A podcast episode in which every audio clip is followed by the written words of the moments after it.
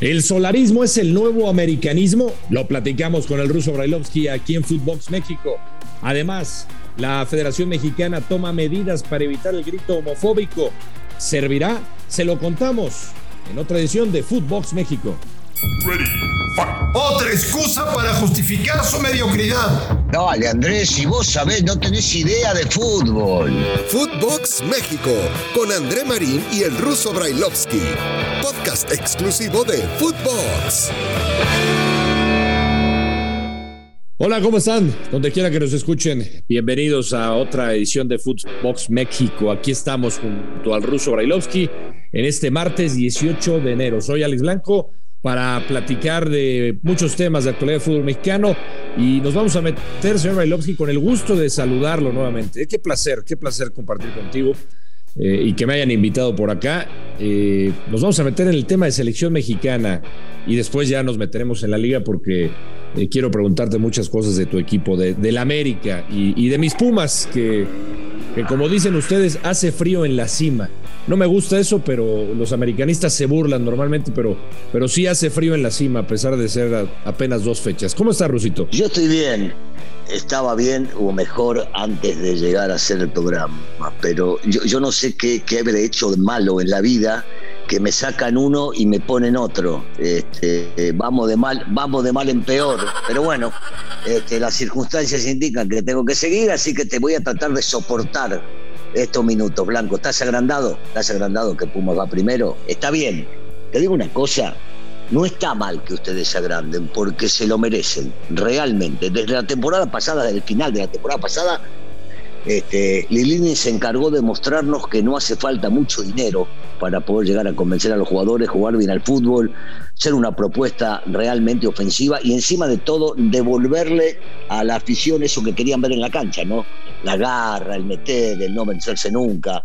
Bueno, está bien, está bien. Da, para, da para mucho esto y seguramente durante el año lo hablaremos, pero es muy merecido donde está Pumas por lo que está haciendo la cancha. Ahora, antes de meternos en selección mexicana, yo recuerdo, Rusito, porque además tú fuiste muy crítico, al igual que yo, ¿eh? con los extranjeros que llegaron a Pumas, sobre todo con los brasileños.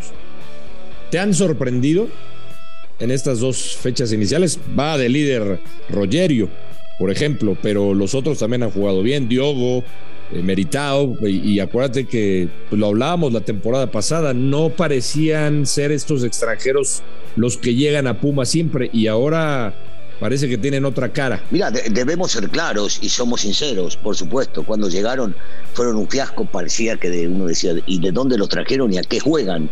Pero la realidad es que le vino bien la pretemporada. El hecho de que no estén en la cancha eh, futbolistas importantes, porque el caso de, de, Dineno marcaría que él estaría jugando en lugar de alguno de los dos, o de Diogo o de Rogeiro, y han hecho las cosas bien. Aunque siempre, y Vía se lo hizo teniendo lo mismo, eh, creo que muchos en este país lo hablamos, eh, la realidad es que los extranjeros están para marcar diferencia en los partidos importantes, en los partidos claves, cuando llegue la liguilla, cuando se jueguen los partidos fuertes y pesados del año. Aunque hoy por hoy nos están demostrando que lo que pensábamos de ellos cuando llegaron era totalmente eh, al revés y que tienen condiciones para jugar. Oye, y, y hablando de extranjeros, nos, nos, vamos a meter con tu equipo. Yo sé que te encanta hablar de, de tus águilas. Eh, ¿Estás contento con lo que va a llegar de extranjeros eh, al equipo? Ya se confirmó lo de lo de Meré, este central español que estaba en el Colonia, que tenía poca actividad, pero tiene, tiene condiciones. Me tocó hacer varios partidos, tú sabes que hacemos la Bundesliga. En Fox lo vi, tiene condiciones este central español, técnico, juega por derecha, puede jugar en línea de tres. Eh, ¿Estás contento con la llegada? ¿Y qué pasó con, con Solari? ¿Por qué no llegó finalmente? Dicen que porque prefiere quedarse a jugar la Libertadores para tener más escaparates, ¿verdad? Mira, eso no lo sé. ¿Por qué no, no llega Solari? Eh, ¿Habrá habido diferencias económicas o de pensamiento? O posiblemente sí sea cierto que el jugador haya preferido jugar la Copa Libertadores y desde ahí proyectarse al fútbol europeo. Habrá, habrá que saberlo de viva voz si es cierto o no. Pero la realidad es que como muchas a veces se caen operaciones que parecerían que ya están prácticamente hechas. Y del chico Meré, mira, es un jugador, un futbolista que ha jugado en la selección juvenil española, que se ve que tiene calidad, pero yo siempre he dicho lo mismo. los que vienen a la América, los jugadores extranjeros, tienen que mostrar de entrada su capacidad y ahí es donde podremos medirlo. Del pasado se puede llegar a hablar muy bien. Conocemos historias de futbolistas de primer nivel que en su pasado habían sido grandes figuras de sus equipos y llegando a la América no la pudieron hacer. Acá habrá que medirlo de acuerdo a los resultados que el chico demuestra en la cancha. Y para ello están los partidos, entonces habrá, habrá que verlo y analizar si estuvo bien o mal, lo sabremos en un par. Ya para cerrar el tema del América, Ruso, ¿crees, ¿crees que el equipo de Solari se reforzó con lo que necesitaba, porque mucho se habla de que hay muchos jugadores en medio campo, ya muy poblado, llegó Jonathan Dos Santos, está Diego Valdés. ¿Era lo que necesitaba Solari y va a jugar de otra manera o no? Mira, primero, primero no te creo que es para cerrar el tema de América, porque de eso comes, de eso vivís y vas a seguir rompiendo, rompiendo las pelotas toda la vida con el tema de América. Punto uno. Y el punto dos es que los futbolistas eh, son futbolistas que ha pedido él, que me imagino que después de esto no habrá excusa alguna para decir, bueno, durante el torneo fuimos los mejores y es el único torneo en el mundo que se juega primero uno y después el otro y no vale lo del uno para jugar en el otro, cosas que a veces no entendemos o dan vueltas. Así está el torneo mexicano. Si, si le rinden, este, será todo un éxito, por supuesto, a base de lo que él pidió para reforzar el equipo. Y si no, y no se termina logrando el campeonato, de nada sirvió toda esa gestión.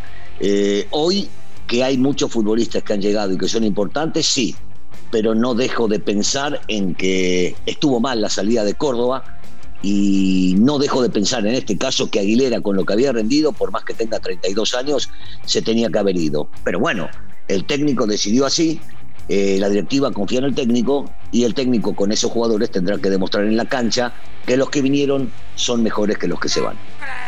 Bueno, eso sí me queda claro, que, que tú no eres eh, solarista, ya ha quedado claro. No, no te convence Solari. Yo soy este, americanista, yo soy americanista, no, soy, no, me importa quién es el técnico, Blanco, ¿qué, importa quién es el técnico? Tú eres de la vieja escuela, ya te dije, esa escuela ya murió, ese, ese viejo americanismo, ese americanismo tuyo ya murió hace mucho. Hace mucho ya El de jugar bien, jugar ofensivo, pensar en el rival, en jugar lindo, en salir a golear. Eso Totalmente. tu cabeza. No, bueno. No, no, no, está muerto, está muerto, Ruso. El, solarismo es lo nuevo y es lo de hoy. Y eso no te ha convencido y eso no te eh, gusta y está bien. A ver, que, eh, contame un poquito porque no entiendo. ¿Cuál es el solarismo para vos? Porque yo no sé de qué me estás hablando. El solarismo es esta nueva versión del América en donde se tiene que ganar se tienen que sacar resultados, se tiene que estar arriba en la tabla y hasta ahí. Esa versión tuya, esa versión tuya de, la, Pero eso no es el, eso no es el americanismo, Blanco. Eso no es el americanismo. yo te hablo de americanismo, no del técnico. No, no, yo te hablo de la nueva versión del americanismo. Yo sé que te duele, ruso. Yo, ah. yo sé que te duele y ah, que eres de la vieja escuela, pero bueno, para que no Pero no de la nueva versión. Es una versión, es una, es una forma de jugar que él quiere implantar, pero no es una nueva versión. El americanismo va a ser siempre el mismo. Bueno. No va a cambiar.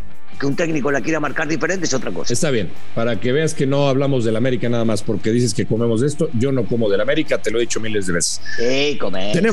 Vos y el otro, vos y tu hermano. Para nada. Tenemos que hablar de selección mexicana, ruso. Y ayer el presidente de la Federación, John de Luisa, eh, con algunas notas interesantes. Quiero empezar por la, por la primera, porque eh, los tres partidos que se vienen a fin de mes, eh, complicados, algunos dicen obviamente el de Jamaica, será complicado, y, dos en el Estadio Azteca, a puerta cerrada, y se toman nuevas medidas ruso para esos dos partidos. Medidas que me parecen bien. se habla, por ejemplo, de una sanción eh, severa a los eh, aficionados si llegan a descubrir los, eh, digamos, con esta con malos comportamientos rusos, que si los llegan a descubrir, los vetan durante cinco años, no podrían regresar al Estadio Azteca. ¿Te parece bien ese tipo de medidas? Además de que les van a pedir un código QR, ¿te acuerdas lo que se hizo similar en el Mundial de Rusia? Identificación, eh, para no tolerar actos discriminatorios. ¿Te parecen bien estas medidas o llegan tarde? Bueno, eh, ya llegaron por lo menos y nunca es tarde para tratar de mejorar o tratar de ayudar a que crezca el fútbol mexicano y que la gente buena pueda llegar a ir a la cancha. No, no, no me parece fuera de lugar, me parece que se tenían que tomar medidas extremas hace mucho tiempo, que llega tarde, bueno, sí, este, pero termina llegando. Y, y, hay que tratar de, como decía, hacer crecer al fútbol. y la única manera es que entren a la cancha los aficionados que quieran ver fútbol y que quieran ayudar a la selección a que o que puedan impulsarlo desde la tribuna eh, con buenos cánticos y no con agresiones. Entonces, eh, no me parece no me parece fuera de lugar lo que está haciendo en este caso John de Luisa junto a su gente para tratar de empezar a hacerle entender y crear un consentimiento en la gente de lo que realmente hay que hacer en la cancha y no perjudicar a la selección. oye, y, no te parece esto? A ver, se habla de un grupo de control para los partidos de, Panamá y Costa Rica. Van a llevar dos mil personas, este. No, no, ¿no te parece medio extraño este experimento? Un grupo de control, pues. O sea, a ver, eh, sí, controlas a, dos mil personas que dicen que van a ser gente cercana a, la, federación, que van a ser conocidos, pero pues, es un experimento ruso, no, no vas a poder controlar. Eh, esto están pensando para el partido, el importante contra Estados Unidos, que va a recibir México, pero Sí. ¿Tú crees que les va a salir este experimento con este grupo de control? Pero, pero ¿sabes lo que pasa, Alex? Eh, controlar a dos mil personas es más fácil que a 80 mil. Entonces yo no sé. Mire, bueno, por eso, pero no, no, no, no sé hasta qué punto pueda llegar a servir de experimento para que después, cuando dejes ingresar a todo el mundo, esto termine resultando. No lo sé, no, no lo sé y no lo creo, pero habrá que ver si termina, si termina funcionando. Me parece que lo que hay que hacer es tomar primero conciencia y también que los directivos se den cuenta que va a ser muy complicado erradicar todo esto que buscan, pero ojalá lo logren. Bueno, yo estoy de acuerdo contigo que, se tienen que tomar, qué bueno que se tomaron estas medidas, se tenían que haber tomado hace mucho tiempo, pero, pero creo que también se tienen que hacer otro tipo de campañas para concientizar mejor a la gente. Eh, también en la, en la parte, y lo dijo John de Luisa, que esto lo iban a, trasladar a los equipos del fútbol mexicano. Ojalá este, y, que hagan campañas que de verdad puedan eh, acabar con estos actos de discriminación y con el famoso grito. Sí, sí, porque la, la boludez esa del grita México, déjame de joder, ¿viste? Con esas cosas no. Bueno, con algo, algo que por eso, por eso te digo, algo que funcione, algo que funcione. Y, me, y, me, gustan las medidas. ¿Te acuerdas que hace mucho lo platicamos? Me gusta que haya medidas estrictas, extremas. Qué bueno, que no vuelva a entrar a la cancha un eh, el, que cometa este tipo de actos. Ya para cerrar el tema, en lo futbolístico también dijo John de Luisa que el apoyo debe de ser total a la selección ruso y esto por porque bueno, se cruzan sobre todo compromisos como el de Monterrey que va al Mundial de Clubes y hay seleccionados y dijo, el, el apoyo tiene que ser total a selección mexicana, es decir, si el Tata quiere futbolistas, se los tienen que dar. Bueno, es que la, FIFA, la FIFA toma como principal eh, esas fechas y entonces no queda otra que si hay un torneo mundial de clubes, está en segundo lugar y el técnico nacional de cualquier selección, en este caso de los que vayan a viajar a jugar este mundial de clubes, eh, debe, debe contar con los jugadores. Se habla de que el Tata habló con Javier y que Javier le pidió que solamente lleve a la gente que va a jugar y no a la gente que va a la tribuna. A mí no me parece mal eh, lo que le pide Javier. Eh, y seguramente habrá algún arreglo de palabra entre ellos dos para citar a los jugadores que solamente crea el Tata que van a, jugar dentro del equipo. No les podrá asegurar el Tata que vayan a jugar los tres partidos o dos partidos de ellos, pero por lo menos que haya conciencia de llamar a los que en un primer momento piensan que pueden llegar a ser titulares o que van a ayudar más a la selección. No está mal. A ver, yo, yo no, por ejemplo, no veo el caso de Ponchito jugando titular en la selección en estos partidos. Entonces, no se lo quites a Javier Aguirre. Lo mismo imagino con el tema de, de Pizarro, que no va a ser. Eh, pero ya empezamos, ya empezamos con ah, las concesiones. ¿De, qué se, ¿De, qué se, trata? Pero no empezamos, esto es de siempre.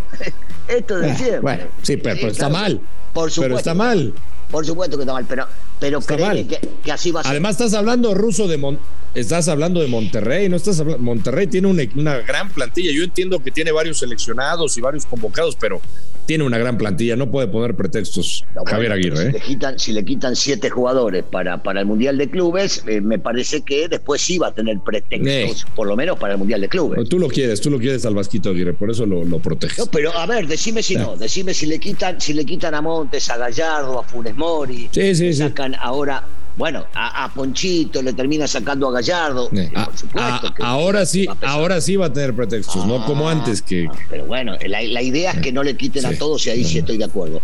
Que va a haber concesiones en el fútbol mexicano igual, Blanco. Debe de ser para, no debe de haber concesiones para nadie. Bueno, nos tenemos que despedir. Qué, placer, eh, Ruso Bailovsky. Aquí nos vamos a estar escuchando, creo. Sí, es una pena, pero sí. Y yo sé que te encanta, yo sé que te encanta que, estar conmigo.